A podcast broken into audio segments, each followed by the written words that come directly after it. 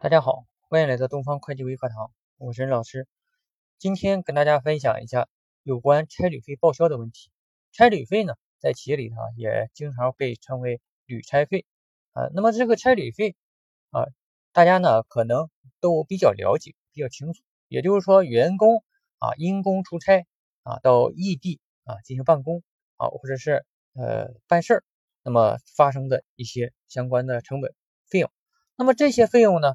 啊，包括你来回路上的这个路费啊，还有相关的啊住宿啊，还有餐费啊等等。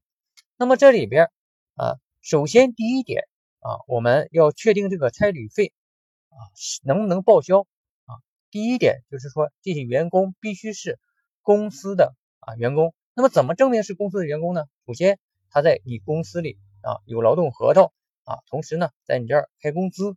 啊，交保险啊，等等。那么你还要该扣代扣该缴个人所得税都要做啊。这些呢是属于啊你正式员工啊，你必须要这个做的一些事情。那么呃，对于社保的这块呢，社保公积金这块啊，呃没有强制性的约定，就是说在税法上没有强制性约定。但是呢，呃，对于这个劳动保障这块呢，还是有规定的。那么各地呢？呃，对于这块的执行啊，这个严格程度啊不是一致啊，这个呢要看具体啊各地就是当地的啊税务局的呃这个要求，那么你根据这个来判断。那么再一个呢啊，我们注意一下，就是说你的啊差旅费必须有发票啊，没有发票呢你是不可以列支的啊，不可以列支。这个呢其实然后大家作为会计来说呢，呃都知道啊，必须要有发票啊，这个发票呢。啊，它不需要说啊，非得搁税控系统上打印出来的啊，就是普通的火车票啊、飞机票啊、啊船票啊啊，那么这些都可以啊。那么你像这个什么呢？嗯，你像这个呃住宿餐饮，那么是正常的，就是应该啊是这个税务局监控的这个发票啊，必须有这个发票啊。那么在这里边呢啊，关于这个住宿费啊，那么这次营改增以后啊。住宿费这块呢，它的进项税额呢还可以抵扣啊，还可以抵扣啊。这个进项税额抵扣只限于你的你的这个什么呢？这个出差的住宿费啊。你如果招待客人啊，这个住宿费呢，这是不可以抵扣的啊，这是不可以抵扣。那么怎么样来判断？然后你是招待客人，还是说呃这个呃自己员工出差呢？啊，首先一点呢，呃。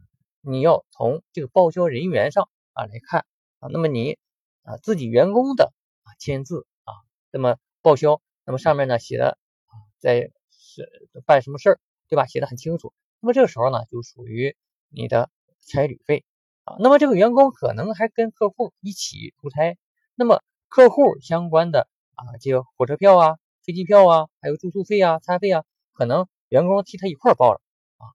那么这块儿报了呢？只能算作是差旅费，那么这一部分啊，客户这一部分住宿费啊，你要做进项税转出啊，是不可以抵扣的啊，是不可以抵扣。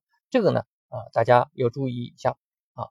那么还有一点就是说，呃，关于差旅费啊，那么在差旅费中可能出现一些餐费啊，出现餐费，那么然后这个在外地吃这个吃饭，那么这个餐费呢啊，要把它作为呃这个。差旅费一起啊来核算就可以了啊。不，有的同学啊一看到餐费呢，就认为是业务招待费，实际上这不是不对的啊，它不是业务招待费，它是真真正的出差啊。那么还有的时候啊，我们出差呢，它有特定的目的性的啊，比如说我是去开会啊，去学习啊。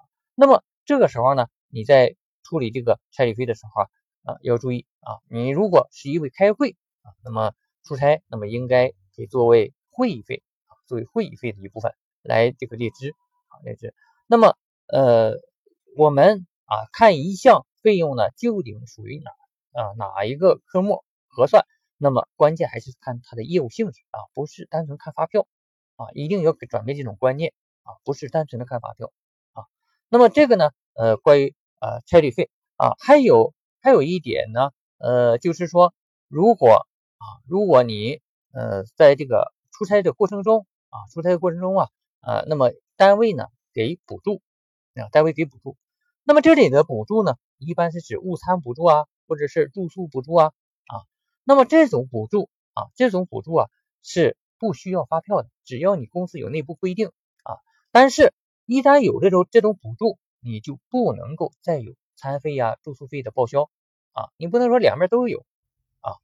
那么这个标准，住宿费和餐费的标准，你就参照国家公务员的那个标准就可以啊。因为呢，呃，对企业这块呢没有特定的标准啊，没有特定的标准啊。那么这是关于补助啊，关于补助这块啊。那么呃，对于我们啊差旅费这块呢啊，差旅费这块呢，个这个补助啊。